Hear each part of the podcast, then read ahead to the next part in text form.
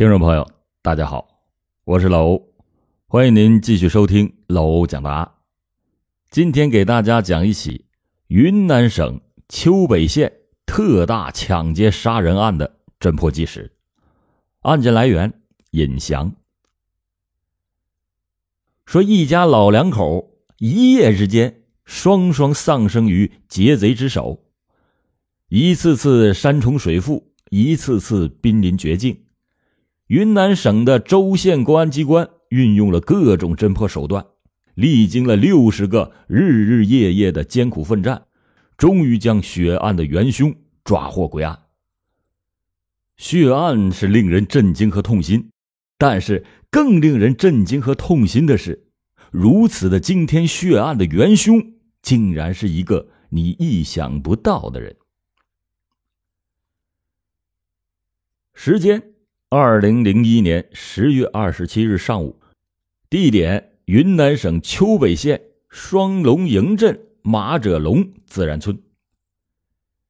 在丘北县城工作的赵增平和妻子从县城买了一些菜，回到马者龙村看望自己的父母双亲。这个赵增平一共有兄弟姐妹四人，都已经成家立业，在外地工作。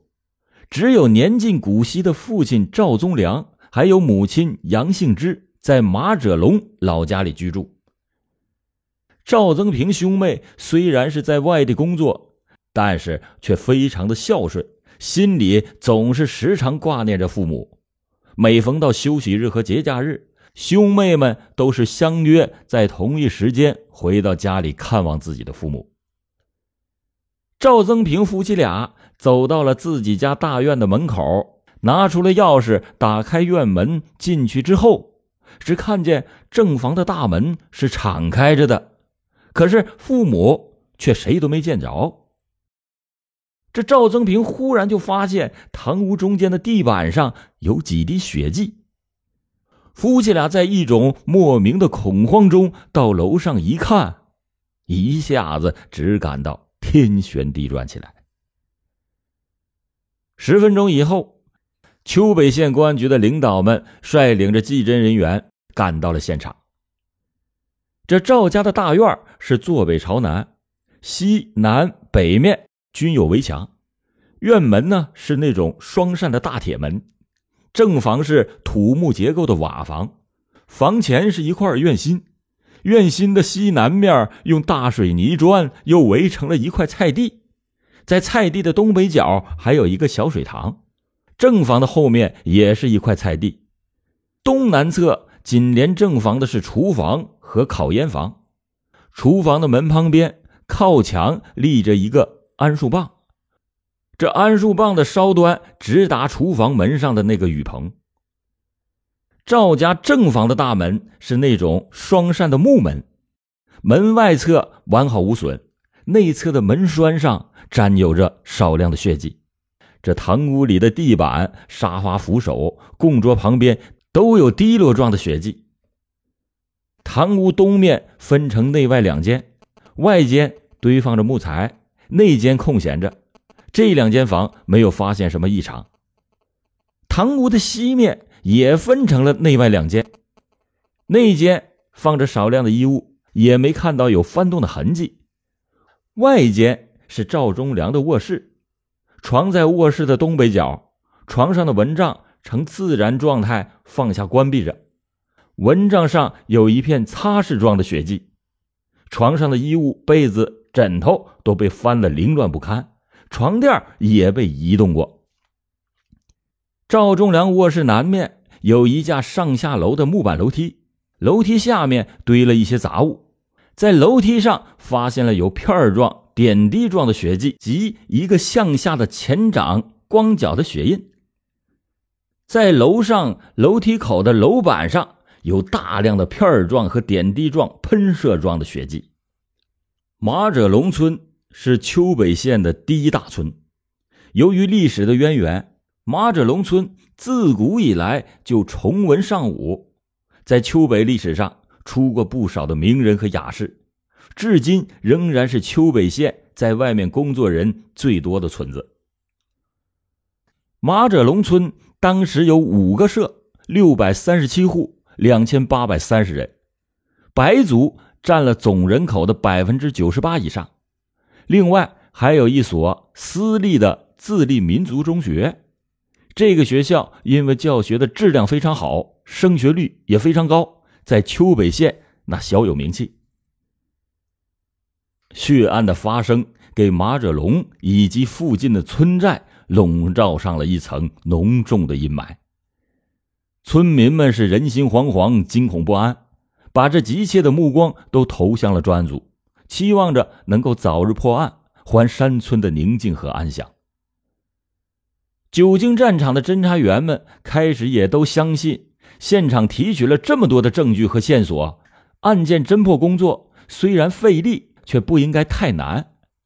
但是。侦查员们却遇到了自己刑警生涯中最严峻的一次考验。侦破工作全面展开的第二天，第二侦破组的侦查员在走访调查中就获得了一条非常重要的线索。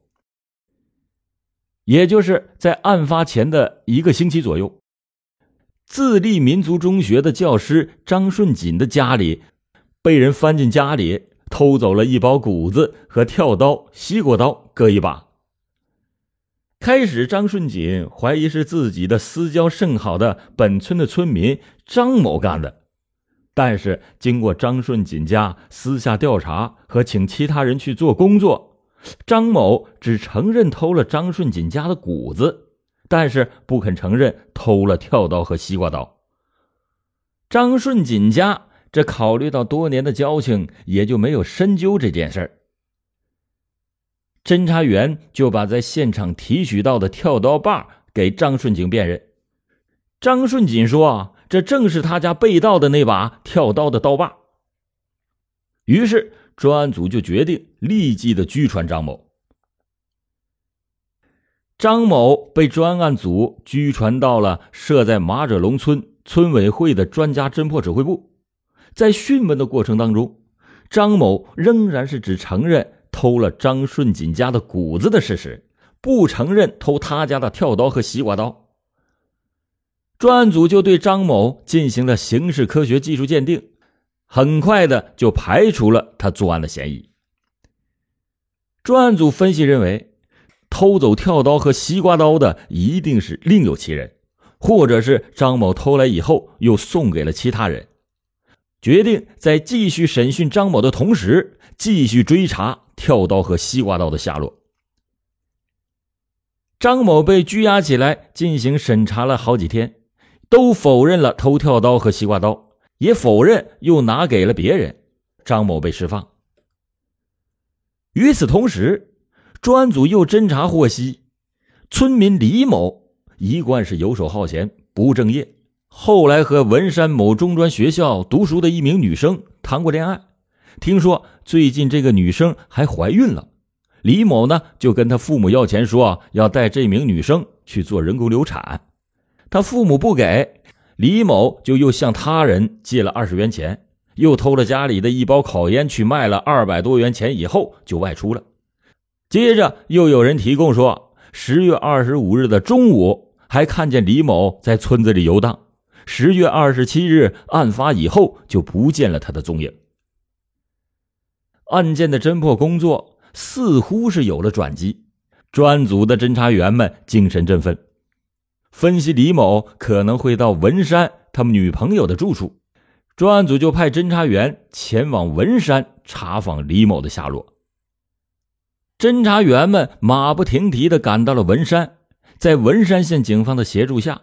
终于在文山某旅社查找到了李某的住宿登记，查下来的结果却是一盆冷水，把侦查员们从头到脚是浇了个透。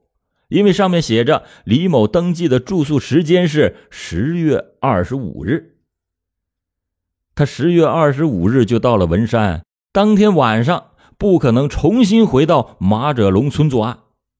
侦查员们既纳闷又不放心，就反复的请服务员进行认真的核对。服务员又经过了认真几次的核对，肯定的说一定是十月二十五日。这由此可以断定，李某没有作案时间。十二月二十六日，距离幺零二七的案件发案已经过去了整整两个月的时间。正当专案组成员百思不得其解、心中郁闷的时候，一条线索使案件的侦破工作有了重大的转机。就在当天的下午三点，丘北县的公安局局长李孟昌经过长时间的秘密侦查。终于是获得了一条重要的情报。在丘北县某私立中学读书的陈某，当年是十六岁，有个小名叫小鸡鸡，身高一米七零左右。他的家就住在马者龙村，存在着重大的作案嫌疑。有人在幺零二七案发以后见到过陈某的左手上有刀伤。后来还无缘无故的把一双皮鞋丢到了水塘里。侦查员们赶到了中学调查的时候，校方说，陈某因为近两个月来无心学习，经常旷课，旷课已经达到了三十八次，又用弹弓打死学校旁边养鸡场的鸡，拿回来烧着吃，被场主告到了学校，已经被学校按学籍管理规定。在十二月十九日开除了学籍。开除以后，陈某是仍然在学校鬼混。十二月二十五日的下午，学校就通知他父亲来带他回去。陈某说什么也不回去，还企图用逃跑来逃避他的父亲。学校就组织老师和学生们又把他给追了回来。但是这个陈某仍然是死活的不肯跟他父亲回去，他父亲也是没有办法，只有一个人独自回了去。事后，陈某也不知去向。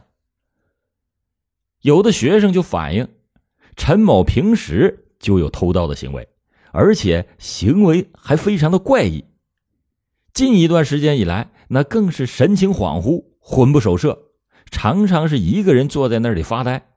另外，还有的同学反映，两个月之前，陈某曾经拿着一把银白色的跳刀和一把西瓜刀来到学校玩，后来就不知道被他给弄到哪儿去了。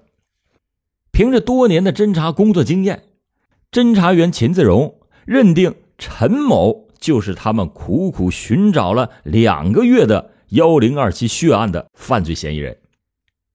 这搜捕陈某的工作随即就紧张的开展起来。秦自荣和侦查员们找遍了丘北县城的大街小巷和陈某可能藏身的地方，都没有发现陈某的一点踪影。秦自荣就判断，这个陈某可能已经是回了家，于是就带着侦查员们火速的赶到了陈某家所在的马者龙村。经过走访调查，村民们都说没有看到陈某回过家。于是，秦自荣和副大队长刘自春商量决定，在陈某的家周围设下埋伏。到了晚上八点左右，侦查员报告说，发现陈某家的房间有灯亮。侦查员就向李孟昌局长汇报，请示是否要立即的拘捕陈某。李局长果断的就下达了拘捕命令，说：“如果要是发现陈某在家，立即的拘捕，我马上就赶到。”于是，侦查员们就来到了陈某的家里。他们看见陈某的父母还有奶奶一起坐在火炉边烤着火。幺零二七案发两个月以来，侦查员们一直都是在马者龙以及附近的村寨里挨家挨户的走访调查。家家户户对侦查员们都已经是十分的熟悉，因而陈父、陈母见侦查员进来，也是毫无介意，热情的招呼着他们坐下。侦查员秦自荣坐下以后，不动声色的问道：“说，你家在丘北读书的那个儿子回没回来？”陈某的父亲回答说：“回是回来了，但是不知现在在不在家里。”侦查员就和陈父、陈母闲聊了一会儿，打着手势示意另外一个侦查员到陈家的楼上陈某的房间去看一下。侦查员雷石心领神会，机警的就悄悄的摸到了陈某的房间门口，这往里一看，只见陈某正在床上躺着。侦查员雷石赶快下了楼，向秦子荣打了个手势，OK。瞬间，侦查员们一跃而起，和雷石一起向陈家的楼上冲了上去。正在床上躺着想心事的陈某，见三名公安民警冲了进来，一下子条件反射的坐起来，问道：“你们干什么？”秦子荣仍然是不动声色的说：“我们想请你去了解一点情况。”陈某虽然不想起来，但是还被两名侦查员一个人抓住了陈某的一只手，就像老鹰抓小鸡儿一样提了起来，带下楼去。指挥部当即就决定专案组撤出马者龙，连夜的突审陈某。审讯工作是由李局长亲自组织，秦自荣、刘自春负责，直到第二天的凌晨，审讯工作才结束。随着陈某的交代。令人震惊的幺零二七血案的经过又重新在侦查员们的面前呈现出来。